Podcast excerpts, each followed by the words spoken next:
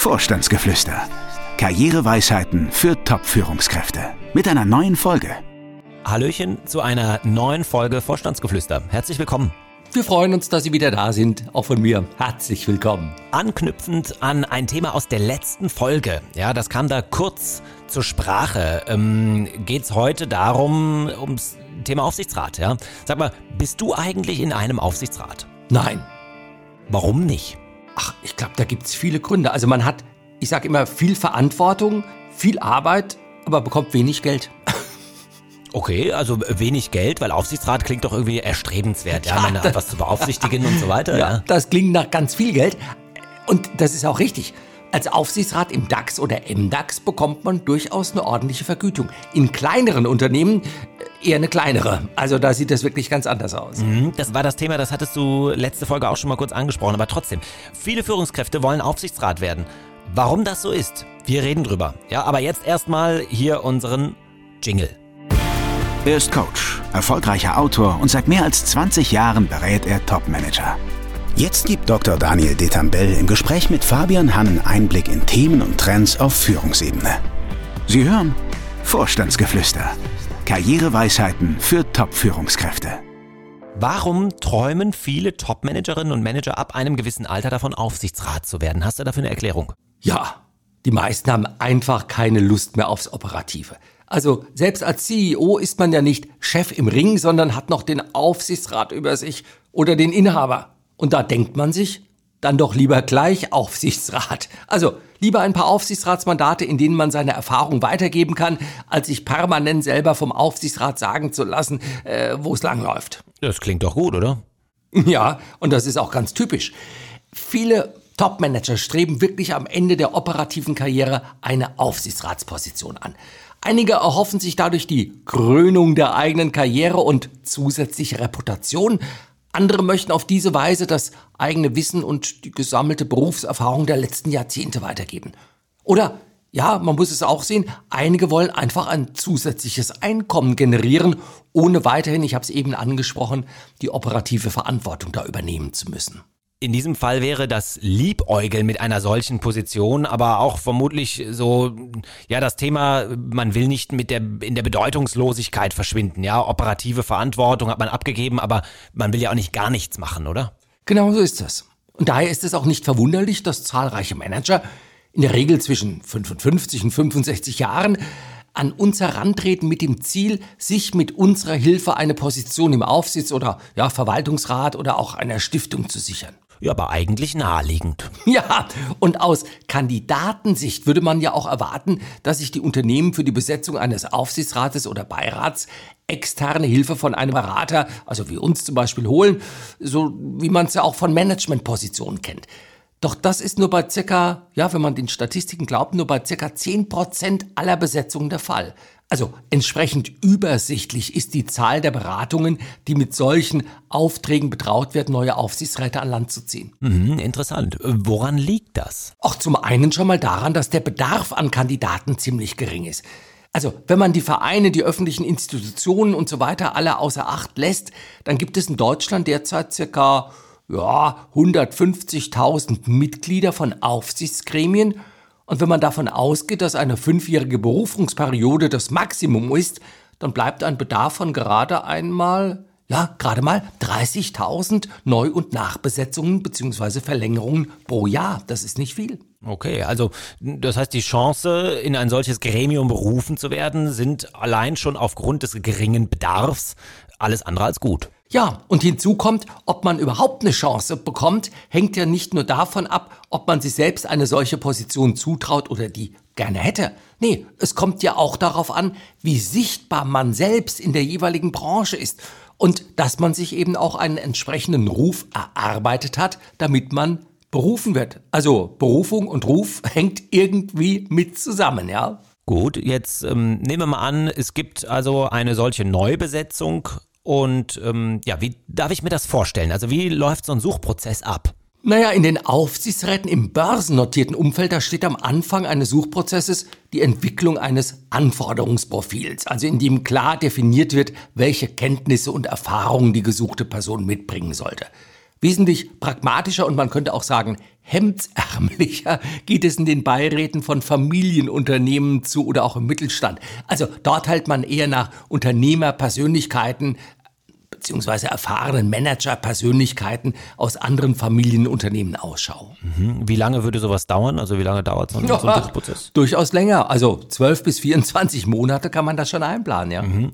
Das heißt, wenn man ein solches Mandat anstrebt, sollte man schon während der letzten aktiven Berufsjahre im Prinzip entsprechende Bemühungen unternehmen. Unbedingt. Also auch deswegen, weil sich nach dem Ausscheiden aus operativen Verantwortlichkeiten das persönliche Netzwerk ja doch in der Regel schnell verkleinert. Nun hast du ja vorhin auch gesagt, solche Mandate seien dir zu schlecht bezahlt. Können wir das mal konkreter machen? Was verdient man als Aufsichtsrat? Naja, im Vergleich zu dem, was man als operativer Manager auf C-Level verdient, sind die Vergütungen im Aufsichtsrat wirklich eher bescheiden. Also, um da mal so ein paar Zahlen zu nennen. Wenn man mal in den DAX schaut, als Aufsichtsratsvorsitzender, ja, 400.000 Euro im Jahr kann man da schon rechnen. Im MDAX ist es gerade nochmal die Hälfte. Ist man nur einfaches Aufsichtsratsmitglied im DAX, liegt man so bei 140, 160.000 Euro. Im MDAX ist es wiederum die Hälfte, dann sind wir so bei 70, 80.000. Und man muss sehen, wenn man Aufsichtsratsmitglied unterhalb der DAX- oder MDAX-Gruppe ist, dann kann man schon froh sein, wenn man 50.000 bekommt. Und es gibt auch einige Unternehmen, also wenn man sich kleinere Unternehmen anschaut, dann 15.000 Euro im Jahr ist dann keine Seltenheit, ja. Das ist aber nicht so schlecht, oder? Nee, MDAX, DAX, perfekt. Aber ich meine, man muss sehen, ähm, 15.000 Euro Durchschnitt in kleineren Unternehmen für eine Aufsichtsratsposition und da muss man das auch noch versteuern und ist eine Verantwortung damit verbunden und so weiter. Also so richtig viel ist es am Ende auch nicht, ja. Okay, Nehmen wir mal die kleinere Größe, das heißt 15.000 Euro auf 50 Arbeitstage verteilt, ergibt einen Tagessatz von 300 Euro. Äh, ja, ein Beiratsaufsichtsratsmandat aus finanziellen Gründen anzustreben, ist mal von den gerade erwähnten MDAX-DAX-Ebenen, ähm, abgesehen vermutlich nicht ganz so super sinnvoll, oder? Ja, ja, ich merke schon, du hast richtig gerechnet. Ja, so 30, 40, 50 Arbeitstage muss man sicherlich im Jahr annehmen und wenn man dann die 15.000 darauf verteilt, dann bleiben da, ähm, ja, genau, da bleiben da 300 Euro.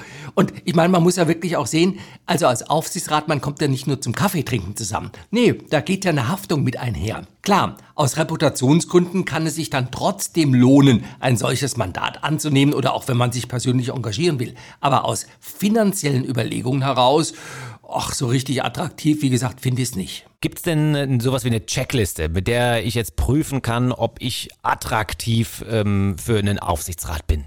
Ja, also man kann sich einfach mal die Frage stellen, in welchen Unternehmensformen habe ich bisher die meisten Kenntnisse sammeln können und inwieweit könnten diese Erfahrungen für andere Unternehmen von Nutzen sein. Oder man kann sich fragen, was sind meine fachlichen und persönlichen Kompetenzen? Was unterscheidet mich von der Masse der anderen Kandidaten? Wem kann ich wirklich einen Mehrwert bringen? Wo habe ich genügend Kontakte? Was kann ich tun? Äh, Kenne ich die Unternehmen, in denen ich mich da bewerbe? Weiß ich da wirklich, wie der Hase läuft? Kann ich denen, wie ich eben sagte, den Mehrwert bieten oder suche ich nur irgendwie einen Stuhl, auf dem ich Platz nehmen darf, damit man mir einen Kaffee serviert? Ja, und wenn ich das alles jetzt positiv beantworten kann? Naja, dann lösen diese Fragen immer noch nicht das größte Problem, das ja eben darin besteht, dass man sich für eine solche Position nicht wirklich bewerben kann. Und ich glaube auch nicht wirklich tun sollte, sondern dass man in der Regel dann eher in ein solches Gremium berufen wird. Und damit dieses passiert, hilft wirklich nur eins, man muss sichtbar werden und gut vernetzt sein. Ah, gut vernetzt, also Netzwerken, ja. Unbedingt. Grundsätzlich können da alle Netzwerke interessant sein, denn sowohl aus dem beruflichen als auch aus dem privaten Umfeld können sich ja hilfreiche Kontakte und Empfehlungen ergeben. Also Berufsverbände, der Golfclub, die Freunde aus dem Rotarier Club, die können genauso hilfreich sein wie auch der, äh, ja, ich sag mal, IHK-Präsident. Sie alle können von Interesse sein. Okay, aber wenn du sagst alle Netzwerke, wie sieht's da mit den sozialen Netzwerken aus? Nehmen wir mal Xing, LinkedIn und so weiter. Die ganz abhaken, die bringen nix. Gut, alles klar. Aber Na, die, äh, äh, vielleicht, also will ich noch kurz erläutern. Ich habe nichts gegen Xing und LinkedIn. Nur, man muss da sehen, ähm, Netzwerke äh, für solche Mandate beruhen auf wirklich auf persönlichem kennen. Und wenn ich da so sehe bei LinkedIn, man klickt da auf Kontaktanfrage stellen, der andere nimmt an und, und, und schon ist man da vernetzt. Also man kennt sich nicht. Das ist vielleicht nicht ganz so die tragfähige Beziehung, das tragfähige Netzwerk, was eben für solche Aufsichtsratsmandate nötig ist, ja. Mhm. Ja, und ich meine, ich würde jetzt mal behaupten, die wenigsten von uns dürften genügend Kontakte äh, in diesem Umfeld dann haben, oder? Ja, ja, genau. Und das ist das Problem. Also viele Personen, die sich für ein Aufsichtsratsmandat interessieren, die klagen, dass es eben über die persönliche Kontaktschiene nicht so richtig läuft, dass sie zu wenig äh, Vitamin B haben. Und da sage ich immer, dieses Jammern, das kann man einfach bleiben lassen. Denn selbst fleißige Netzwerker, also, wenn Sie sich für eine solche Position interessieren, dann stellen die fest, dass Sie oft mit den falschen Leuten vernetzt sind. Oder dass eben die Beziehungen, die man so hat, oft nicht das halten, was man sich eigentlich von ihnen versprochen hat. Mhm. Was meinst du mit falsche Leute? Naja, falsch sind in diesem Moment, wenn man ein Aufsichtsratsmandat sucht, ja alle Kontakte, äh, die eben nicht direkt eine solche Position zu vergeben oder bei der Besetzung einer solchen Position das gewichtige Wörtchen mitzureden haben. Also, und das dürften die, die allermeisten Personen sein, die man in seinem Netzwerk hat. Und diejenigen, die über solche Positionen entscheiden oder mitreden, ja gut, die haben in diesem Moment vielleicht gerade eine solche Position gar nicht zu besetzen, denn alles andere wäre ja großer Zufall. Fazit. Aufsichtsratjobs äh, sind zwar nicht schlecht, aber im Grunde genommen auch keine wirkliche Alternative zu, zu operativen Jobs, also bestenfalls eine Ergänzung. So ist es, völlig richtig. Na, und dann äh, hätten wir es ja auch fast schon wieder geschafft für heute, wenn da nicht noch unsere Weisheit wäre, mit der wir ja immer enden. Die philosophische Erkenntnis. Welche Weisheit hast du uns heute mitgebracht? Eine chinesische Weisheit aus dem vierten Jahrhundert vor Christus. Und da steht, aus der Distanz relativieren sich Glück und Unglück, Freude und Leid, Erfüllung und Versagung ich würde es mal übersetzen, es wird nicht so heiß gegessen, wie es gekocht wird? ja, so könnte man das sehr gut in unsere heutige Sprache übersetzen. Was aus der unmittelbaren Nähe und Befangenheit in einer Situation uns wie ein Unglück oder ein negatives Ereignis erscheint, das kann sich aus der Distanz als ziemlich unbedeutend, belanglos oder gar sogar als etwas Positives entpuppen. Ja? Es geht also darum, Abstand zu gewinnen, um die Dinge als das zu erkennen, was sie sind und nicht unreflektiert, ja, aus der unmittelbaren Betroffenheit und Befangenheit damit, äh, ja, in der jeweiligen Situation heraus dann äh, zu urteilen und zu agieren. Ich merke, Du wirst zum richtigen Philosophen. Aber du hast völlig recht, genau so ist es. Und deswegen sage ich auch immer, ähm, noch mal eine Nacht drüber schlafen, bevor man dann auf irgendetwas, was einem heute widerfährt, äh, zackig reagiert. Das hilft. Nochmal drüber schlafen, drüber nachdenken und dann relativiert sich das meistens von ganz alleine. Na, sehr schön. Dann haben wir es heute mal wieder geschafft und ich wünsche eine besonnene Zeit. Ja, und wir freuen uns auf die nächste Folge. Bis dahin, tschüss. Haben Sie Fragen? Dann schreiben Sie uns. info at vogel-detambell.de Alle Folgen finden Sie auch auf unserer Internetseite www.vogel-detambell.de slash podcast. Vorstandsgeflüster. Karriereweisheiten für Top-Führungskräfte.